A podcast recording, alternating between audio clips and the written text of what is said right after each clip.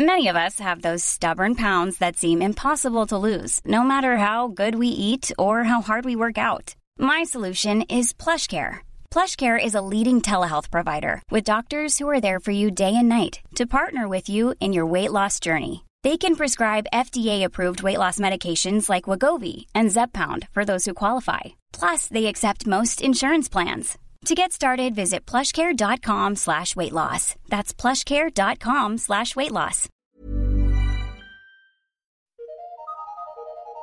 Eu sou Mário Persona e essas são as respostas que eu dei aos que me perguntaram sobre a Bíblia. Sua dúvida é se Jesus tinha cabelos longos. Bem, os cabelos dos homens nos tempos de Jesus eram curtos. Portanto, tudo indica que o Senhor também tivesse cabelo curto, cabelos curtos. A dificuldade de se cortar cabelos não era tanta assim como quanto, quanto você imagina. Normalmente, uh, num povo de, de pastores acostumado, acostumados a tosar rebanhos inteiros de cabras e carneiros para extrair pelos e lã, eles sabiam muito bem como cortar o cabelo. Além disso, Deus no Antigo Testamento determinava que os sacerdotes não podiam nem rapar a cabeça e nem ter cabelos, cabelos longos, mas mantê-los curtos. Como os sacerdotes eram tidos em grande estima entre o povo, não é de, de estranhar que o homem comum fizesse o mesmo. Em Ezequiel 44, 20 diz: E não raparão a sua cabeça, nem deixarão crescer o cabelo. Antes, como convém, tosquearão as suas cabeças. Tosquear é cortar curto. Entre os gentios da época de Jesus, o costume dos homens era também manter os cabelos curtos.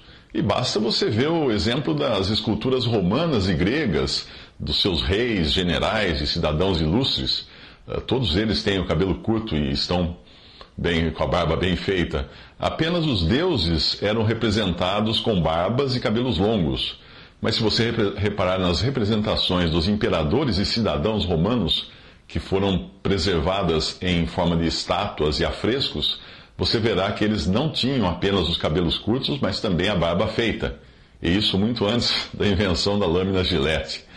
Uma citação de Plutarco, que viveu na época de Paulo, diz o seguinte: Na Grécia, sempre que acontece uma desgraça, as mulheres cortam os cabelos e os homens os deixam crescer pois o normal é que os, que os homens tenham seus cabelos cortados e as mulheres os deixem crescer. O apóstolo Paulo traz à memória dos irmãos em Corinto esse costume que era natural aos gregos, como eles eram, uh, ao dizer: A própria natureza não vos ensina que é uma desonra para o homem usar cabelo comprido? Ao passo que é glória para a mulher uma longa cabeleira, porque lhe foi dada como véu? 1 Coríntios 11, 14 a 15. Portanto, o cabelo curto para os homens, que era uma ordem divina para os judeus, era também um costume entre os gentios. Cabelos compridos para homens, por sua vez, é chamado nesse versículo de 1 Coríntios de desonra. A representação da imagem de Jesus como um homem de cabelos e barbas longas só começou a surgir no quarto século, isto por influência das imagens e esculturas de deuses pagãos. Muitos romanos que haviam sido cristianizados à força pelo imperador Constantino certamente não entenderam nada e nem se converteram de verdade, mas apenas imaginavam Jesus como mais um deus em sua coleção de ídolos. Daí a existência de tantas imagens, pinturas e esculturas de Jesus com cabelos longos, ah, e a semelhança dos deuses dos, dos pagãos. O próprio fato de alguém tentar criar uma imagem de Cristo não faz sentido hoje, porque sabemos que o Senhor Jesus, uh, que temos como Senhor hoje, não tem a mesma aparência do homem fraco e humilde que andou aqui, mas está nos céus, coroado de honra e de glória, à destra da majestade. Como alguém iria representar graficamente tal pessoa, Deus e homem assentado nos céus? A exortação de Paulo é que ainda ainda que tenhamos conhecido a Jesus na sua forma humana de carne aqui na terra, não é mais assim que o conhecemos. Isso está em 2 Coríntios, capítulo 5, versículo 16. Assim que, daqui por diante, a ninguém conhecemos segundo a carne. E ainda que também tenhamos conhecido Cristo segundo a carne, contudo, agora já não o conhecemos deste modo. Transcrevo abaixo uma carta, a seguir, uma carta, uma, uma citação da carta de Eusébio, a Constância irmã de Constantino o Grande. O texto revela o total desprezo de Eusébio para o que estava acontecendo naquela época. O que, a, o que aparece, uh, o que eu vou citar às vezes, dando uma entonação diferente, são os meus comentários. Ele escreve assim: Você também me escreveu sobre uma suposta imagem de Cristo, a qual você gostaria que eu lhe enviasse. Ora, que tipo de coisa é esta a qual você se refere como imagem de Cristo? Eu não sei o que a levou a pedir uh, que uma imagem de nosso Salvador lhe, lhe deva ser mostrada. Que tipo de imagem de Cristo você está procurando? Seria a única e verdadeira e pura que traga as características essenciais dele? E aqui talvez ele, ele esteja se referindo à divindade de Cristo. Ou a uma que ele assumiu por nossa causa quando assumiu a forma de servo, ou forma humana, certamente ele tem duas formas, e eu mesmo não acredito que o seu pedido tem a ver com a forma, a sua forma divina. Certamente, então, você está buscando a sua imagem como um servo, como a imagem de um servo, aquela da carne, aquela de, de, de Jesus em carne, que ele assumiu por nossa causa. Como alguém poderia pintar uma imagem tão inatingível, a menos que, como fazem os pagãos incrédulos, representasse coisas que não trazem qualquer semelhança com a realidade? Pois eles fazem tais ídolos quando querem criar a semelhança do que eles pensam ser um Deus. Ou, como se poderia dizer, um dos heróis ou qualquer outra coisa de natureza semelhante, mas mesmo assim eles não são capazes de criar uma semelhança e representar com precisão algumas formas humanas estranhas. Certamente até você irá concordar comigo que tais práticas não nos são permitidas. Você já ouviu falar de tal semelhança, ou semelhança de Cristo, na igreja ou de alguma outra pessoa? Acaso tais coisas não são tão excluídas e banidas das igrejas em todo o mundo? E acaso não estão todos cientes de que tais práticas não são permitidas a nós de maneira nenhuma? Era uma vez uma mulher, eu não sei como, me trouxe uma imagem de dois homens que pareciam ser dois filósofos e mencionou que eles eram Paulo e o Salvador.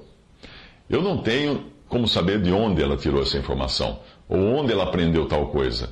Mas para que nem ela nem os outros pudessem estar envolvidos numa ofensa, tirei dela a imagem e a mantive em, cá, em minha casa, pois achei que seria impróprio que tais, tais coisas fossem exibidas a outras pessoas. Pois acabaríamos parecendo adoradores de ídolos, carregando o nosso Deus por aí na forma de uma imagem. Faço notar que Paulo informa a todos nós para não considerarmos mais as coisas da carne, porque ele nos diz que, ainda que tenhamos conhecido a Cristo segundo a carne, agora nós já não o conhecemos assim. A seguir, eu, transcrevo, eu, eu vou, ler, vou ler uma citação de Epifânio, Epifânio de Salamina, em sua carta ao imperador Teodósio, que foi escrita por volta dos anos 379 a 395. Ele escreve o seguinte: Qual dos patriarcas que vieram antes de nós jamais pintou uma imagem de Cristo e a colocou em uma igreja ou uma casa particular? Que bispo de então jamais desonrou a Cristo retratando-o em cortinas de portas? Além disso, aqueles que representam a semelhança dos santos em várias formas, de acordo com a sua própria fantasia, às vezes mostrando as mesmas pessoas como velhas, às vezes mostrando como muito jovens, envolvendo, eles envolvem-se assim em coisas que não viram, estão se enganando. Pois eles pintam o Salvador com os cabelos longos, e isto por achar que por ele ter sido chamado de Nazireu, e os nazireus usavam cabelo comprido. Eles erram ao tentar aplicar estereótipos a ele, pois o Salvador bebia vinho, ao passo que os nazireus não. Parece que nós temos, aqui um comentário meu agora, parece que nós temos uh, um, um certo, uma certa confusão na, na, na, transcrição dos textos, porque as palavras nazareno e nazireu tinham o mesmo significado na época. Mas continuando a carta, eles também enganam ao inventarem coisas de acordo com suas fantasias. Esses impostores representam o santo apóstolo Pedro como um homem idoso, de cabelos e barba de corte curto. Alguns representam o santo Paulo como um homem com recuo de cabelo, outros como sendo careca e barbudo, e os outros apóstolos são mostrados tendo seu cabelo cortado rente. Se então o Salvador tinha cabelo comprido, enquanto os seus apóstolos tinham cabelos curtos, e já que por não ter o cabelo curto, o Salvador era diferente da, deles na aparência, porque os fariseus e escribas teriam pago 30 moedas de prata a Judas para que ele o beijasse para revelar a eles quem era o que procuravam, quando teria sido suficiente dizer a eles que aquele que buscavam era o de cabelos longos, economizando assim as moedas.